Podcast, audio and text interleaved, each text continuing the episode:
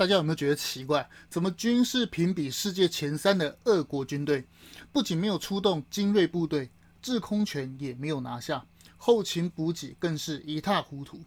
他的先锋部队啊，新兵人数更是非常非常的多。诶，奇怪，一个军事能力前二十都排不到的乌克兰，为何能够抵挡俄国这么多天？也就不难看出问题所在。是的，大家都猜到了，其实俄军呢，并没有使出全力。那么问题来了，为什么俄国不出尽全力的攻打乌克兰呢？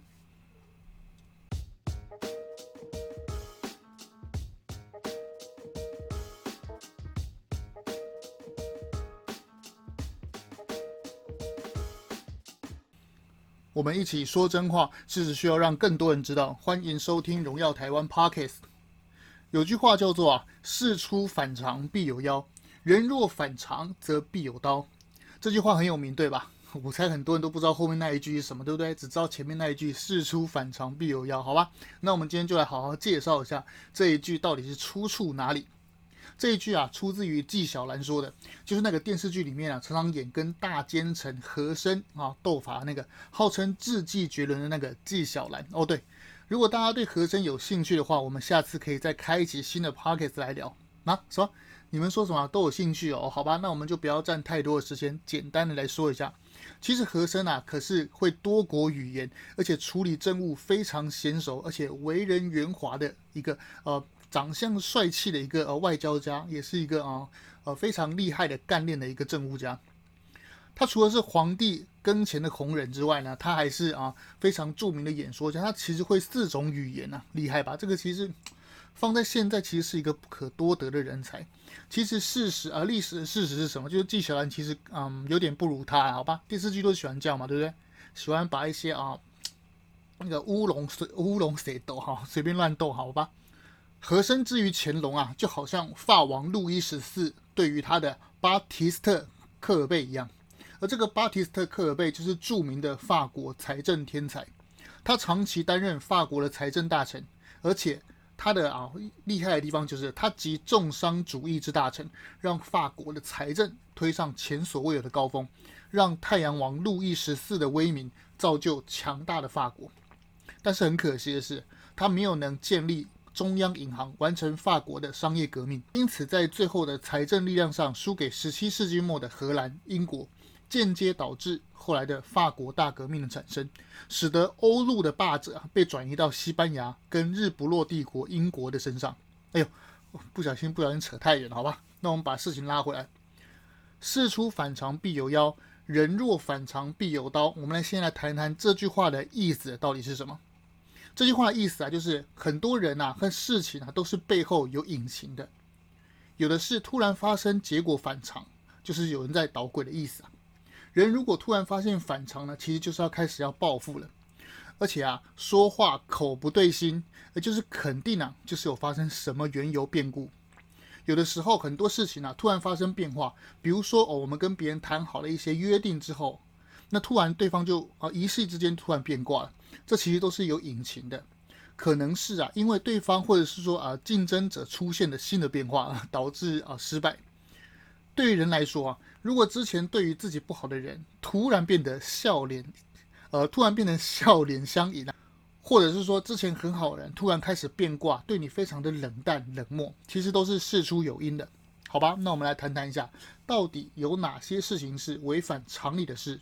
就拿最近几件很快的事情来讲讲吧，让我们来细细的推敲一下。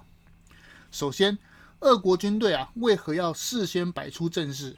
令十万大军啊，陈兵啊乌克兰边界，而不是闪电出击，如同二零零八年出兵乔治亚一样。要知道兵贵神速啊，尤其是现代战争啊，都有卫星系统的发达。其实啊，不管任何的人事物，只要在地表上做任何的事情，其实都是无所遁形的。之前我们有聊过五眼联盟嘛，对不对？之前聊五眼联盟的时候，我们有提到，生活在地球的人类啊，几乎是。几乎是啊，也不敢几乎了，就是可能是百分之百都是没有隐私的啦。对，是的，你没有听错。尤其是现代社会啊，普遍人手一机的情况之下，其实是没有真正的哪些人是有真正的意义上真正拥有隐私的。之前有个叛逃者叫做斯诺登，大家应该知道他是谁吧？对，就是从啊，据说他是美国哦 CIA 的探员，叛逃之后呢，被俄罗斯接收，俄罗斯给他怎么样？给他永久的啊居留权，设定呃，甚至给他政治庇护这样子。好，这个斯诺登啊，其实他的爆料的内容啊，非常的很长，而且他的辛辣程度也堪称五颗星的等级。大家如果有兴趣啊，我们以后可以开一个新的一起来说一下。哎呦。不知不觉又又有一个话题要补，怎么感觉我们今天一直在讲一样的话？就是说，呃，开心的一起来讲，好吧？这是非常多要补，好吧？那我们就继续往啊、把斯斯诺登这个讲完。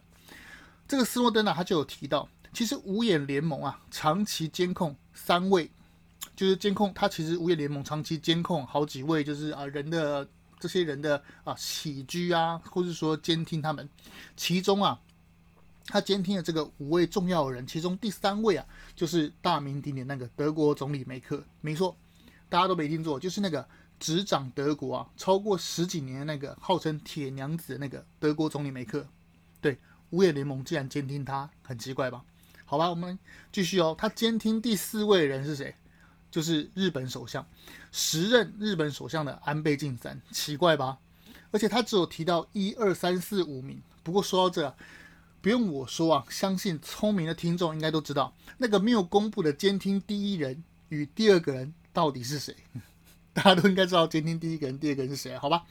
啊，哎，奇怪，又扯远了，好吧？那我的意思是说啊，德国摆出啊这些阵势啊，显然就是要摆给西方看嘛，对不对？好像要告诉西方说，哎，你知道我的底，哎，我要变个变个声线，是不是要变成俄国声线？好吧？你知道我的声线在哪里？我没有不商量，但请你也尊重我。对，这就是我之前说过的嘛。俄国开战的机会不大，就是这个原因。因为的怎样？因为啊、因为怎样？因为俄国说，你知道我的底线在哪里？就是指西方跟北约。我没有不商量，但请你也尊重我。还记得吗？这就是之前一个德国的一个海军部长，他到啊印度去访问的时候，不小心说出来那个字嘛。他不是不是说出来说，哎，我们西方要尊重一下。俄俄罗斯普京的他一个安全界限，结果怎样？结果悻悻然的被下台。其实他就不小心把实话说出来了。但很可惜的是，美国两党后面的主人呢、很显然的想要消耗一下库存弹药，制造冲突对立，对金融产生波动来缓解通膨。而现在也做到了嘛？全世界还有人在讨论美国通膨将近三十 percent 民不聊生的事情吗？当然没有了吧。拜登啊，在国会。在美国国会发表演讲的时候，痛批普丁是独裁者，并且警告习近平的风采奕奕。不用我多说，他们背后到底达什么目的了吧？当然，我们不是要美化俄国的战争行为啊。也就是说，这个其实是往前呐、啊。简单来讲，俄国其实不要打，他其实是怎样？他其实根本没有想要打你的意图，只是想要逼你来谈判。但很显然的，北约跟美国根本就没有想要鸟他。那没关系，那我就只好往前推升我的那个地域的摩擦性。比如说，他后来呢，承认顿巴斯那两国是独立独立的国家，甚至派兵怎么样入侵啊？开始要用坦克车入侵，这都是制造冲突的这种这种现象。再来，第二个奇怪的啊，奇怪的事情发生就是，俄军开打之后，他其实战术的指挥啊，其实是非常的荒腔走板。他不仅没有取得制空权，就发动地面部队。而且更要命的是啊，他的后勤补给基本上就是一个灾难啊。要知道，常规的现代战争通常是第一波的飞弹攻击，把对方的眼睛与神经，也就是说是啊通讯的设备与侦察雷达之类的设施，把它全部摧毁。最后取得制空权、后勤补给线的确立，安全无虞之后，才会发动地面的部队进行扫荡跟围剿。这样子 SOP 啊，不该有顺序的颠倒，更不可能有误。而身为世界前三军事强国的俄军，怎么会犯下这种低级错误？在没有制空权与后勤补给的保障，甚至是他的容我直言呐、啊，俄军其实这一次的后勤补给其实是哩哩啦啦。这种情况下竟然贸然出兵，而且事后的新闻证实啊，俄军坦克常常没油。就停在路边了，而且被乌克兰的农民用拖拉机拉走的画面，你看真的是很爆笑。二零一五啊，甚至他的讲到二零一五就觉得很荒唐。俄国他那个不是有个新闻吗？俄国他们那个士兵拿出来他们的军粮，竟然是二零一五年过期的军粮。再来被俘的俄军啊，都是年轻的新兵啊，这些种种的显示，再再的显示啊，俄军打这场战斗根本就是演习啊，根本就不是真的打。既然真的，既然真的会开打，就是俄军既然知道开打会被国际制裁，会被踢出 SWIFT，外汇也会被冻结，国内的经济也会大崩盘、大跳水。那为何普丁非得要动手？好，真的要打，那为什么普丁又不用尽全力一击而中，一举拿下乌克兰啊？这样是不是更能谈判？大家有没有觉得很奇怪？为什么要这样？而且根据报道啊，俄军的先锋部队装备的都是相对于比较老式的 T 七二跟 T 八零的坦克，而原本更先进的 T 九零跟 T 十四阿玛坦的坦克都还未出现。也就是说，在陆军方面啊。俄军其实并没有出动他的精锐部队，空军方面也没有出动最先进的苏三五战机啊。这种最新的主力战机，奇怪，除了没有出动最新的啊这些苏三五的这些啊主力战机之外，也没有使用更先进的无人机啊。要知道，现代战争啊最新的形态就是无人机啊，不论在高空侦察，甚至是接近地面的辅助攻击啊，都少不了无人机嘛。在二零二零年的三月，亚塞拜然跟亚美利亚的战斗啊，均是以无人机左右战场的关键。但话说回来，很奇怪的是，为什么俄国这一次的战斗，竟然它的先进的无人机都没有出现呢？很简单嘛，因为普丁打这场战役的合理的要求，就不是为了要战争，而是一种威慑、一种演习、一种之前呢想要在谈判桌上逼大家来跟他谈判的一种。呃，战争呃矛盾冲突升级式的这种筹码而已。我们回顾啊，看一下这个，像前几天不是那个乌俄要谈判吗？俄国就有提到三个条件嘛，其中第一个就是乌克兰必须绝对保证不加入北约；第二条是乌克兰必须完全的去武装化；第三，严惩纳粹，要乌克兰清洗掉所有的国内纳粹分子。好吧，我们从第三点开始讲啊。第三个啊，第三点这个条件基本上就是就是 bullshit 吧。民选国家的民选总统到底哪里有纳粹？而且而且而且，乌克兰的五倍废时，也没有积极的进行装备的扩张，也没有进行更多的人员去征兵，而且更没有进行像纳粹般的种族清洗。再加上乌克兰总统本泽伦斯基本人啊，就是犹太人嘛，他何必为了？为了就是犯天下之大忌，然后去搞就是纳粹呢，所以基本上第三点很明显的就是俄罗斯在喊口号，这其实可是可以忽略的。不过剩下的两条就很有意思了，剩下两条分别就是乌克兰绝对不加入北约跟非军事化嘛。这个啊，这两条就是普丁还没有开战之前就一直一直在说的事。那么为何乌克兰不加入北约与非军事化会让普丁这么跳脚呢？就是我前面刚刚说的嘛，这场战争普丁为何不尽全力的原因，很简单，因为普丁要画出他国家安全的界限嘛，而以北约为首的美国，而在前面继续的步步进逼，导致普丁必须要怎么样，必须要进行防御嘛。要知道国际政治啊，没有人道，更没有慈悲，说白了就是这样，这是大实话，真的很多人可能有点无法接受，但是事实就是这样。好，让容我把话继续说完。国际政治啊，只有大国利益而已啊，在霸权的面前啊，所有的事情都是可以牺牲的筹码，包括小国也是嘛。先说好，我并没有帮普丁说好话，更没有合理化战争的行为。只要发动战争啊，都是造成平民的生命财产的损失，我们都应该要谴责。我在那边讲的是啊，普丁真正的用意。对俄国来说，二战之后的北约不断的东扩，就是对他的威胁。站在俄国、俄罗斯的角度，确实如此。从捷克、斯洛伐克、波兰、罗马尼亚、土耳其、爱沙尼亚、拉脱维亚跟立陶宛步步向前。要知道，北约可是军事防御同盟啊，上面都是有武器啊，而且是操着家伙的。对普丁看来啊，就像一架机关枪吧，从别的乡镇。往前移到我旁边的邻里，现在又要放到我家的隔壁一样，对于大国来说，谁都无法接受；对于普丁来说，对于他的莫斯科来说，更是一种挑衅。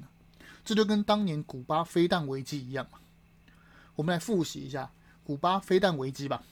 站在美国的立场，当然是无法接受苏联在古巴部署核弹道飞弹，而这个核弹道飞弹呢、可以随时的威胁到华盛顿。所以怎么样？不惜的美国啊，不惜出动所有的军队，玩硬的也要阻止飞弹运进古巴。同样的标准呢、啊，这次普丁反对乌克兰加入北约与非军事化，就跟美国当年做的事情其实是一样的嘛。我们就事论事，当年古巴飞弹危机是美国先在土耳其部署核弹道飞弹，于是苏联就以牙还牙，在古巴也部署，而最后是时任美国总统甘乃迪的弟弟担任。密使啊，与苏联达成协议，协议内容就是美国从土耳其把飞弹撤出来，换取苏联不要在古巴部署核弹道飞弹，所以古巴飞弹危机才解除啊，而不是现在广为流传的什么因为美国总统甘乃迪的强硬与风采而保住民主自由的世界，根本就不是因为这个原因呢、啊，而事实上，所有的事情，尤其是国际。好，国际所有的事情都是交换而来的，人与人都是这样，况且是大国的博弈呢？用这个方式解释啊，就可以证明，俄国入侵乌克兰并没有全力攻打的原因，就是主要原因就是这里，因为本来就没有打仗，我普丁只是要怎么样，只是要清除我家旁边的这些威胁而已，就是因为本来就没有要打仗嘛，那就更不需要耗费精锐部队。而且不用浪费众多的后勤补给资源，更不用露出先进的苏三五战机、先进的无人机与主战坦克，给你西方阵营知道我的军事底盘，那还得了？所以怎么样？所以只好动用新兵，以演习的名义进入乌克兰，小打小闹这样。因为普丁只是要北约与美国不要在他家隔壁架起机关枪，就如同当年美国不要古巴。部署核弹道飞弹，随时能威胁到华盛顿一样的道理嘛？其实这样说了之后啊，就不难理解这次战争的原因，以及令人很多不解的奇怪之处。至于后来的新闻讲啊，说什么啊，动用炸弹之父啊，怎么样？什么啊，动用核弹啊？其实说白了，动用炸弹之父啊，如果真的动用的话，我是说真的动用，只会把乌克兰的仇恨、仇恨俄国的情绪拉高而已。对解决这件事情的问题，对区域安全的问题解决根本就毫无意义嘛，跟核弹一样嘛，对不对？哦，我跟你讲，我告诉你哦，如果你再前进一步，我就不我就不排除动用核弹哦，就跟路上的那个男生，就是比如说在路上遇到一些啊、行车纠纷一样嘛，就开就把车门打开来就下来，然后拿个家伙说，我告诉你哦，你不要再前进哦，再前进我就打你哦什么的，这些就是 有没有像纯属男人之间的幼稚嘴炮？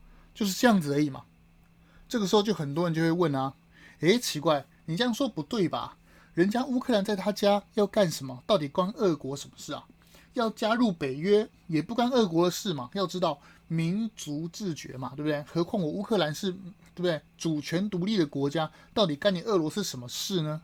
是的，没错，乌克兰拥有自己的完全主权呐，别国也无权干涉。不过这个道理啊，带入美国当年古巴危机。不也是一样的吗？美国当年不也是干涉了古巴的自主权利吗？对不对？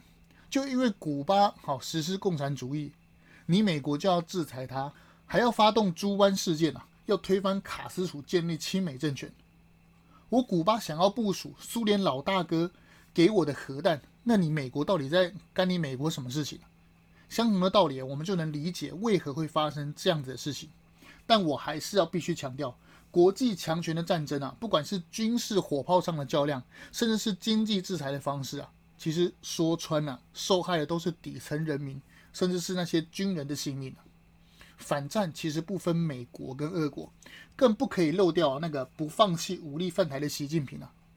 美国真的不必道貌岸然，而俄国也不是十恶不赦，大国利益，大国博弈。全看就是每个人的核心利益嘛，这也是为什么美国说不会出兵乌克兰原因一样嘛，因为乌克兰就是北约跟美国要挑动 普丁的敏感神经的东西，乌克兰说穿了就不是美国的核心利益嘛，那美国的核心利益，美国的底线在哪里呢？就看美国把所有的军事部署在哪里，不就一目了然了吗？美国把所有的军事跟他航空母舰部署在亚太啊、印太地区，又是西太平洋这个地方。不是就很明白了？美国底线就在这边吗？记者问普丁说：“哎，习近平对台湾用武动用武力的时候，那你的看法是什么？为什么普丁会笑了七秒钟，这样子笑到不能自己？”我们之前的 Parks 那一集有讲过，就是这个原因嘛。因为台湾就是美国的红线，就如此而已嘛。美国真的不必道貌岸然，俄国也不是十恶不赦。我们只要看穿事情的背后啊，我们就能更独立的思考。原本还想谈谈二零二零年的参谋总长那个黑鹰直升机的不幸坠毁与雄三飞弹误射的奇怪事情，碍于节目长度，我们今天就先介绍到这里。如果有兴趣，可以留言让我知道。那我们来再来详细的来说明一下这些事情。说真话需要勇气啊，让我们来独立思考，让我们能够不被一些啊外在的环境迷惑，让我们能跟能让台湾变得更好。然后台湾 Pocket，我们下次再见哦。记得订阅我们的频道，让我们能够讨论出更多新奇的这些国际政治的角力，跟我们看不透的事实，好完整的描述。下次见喽。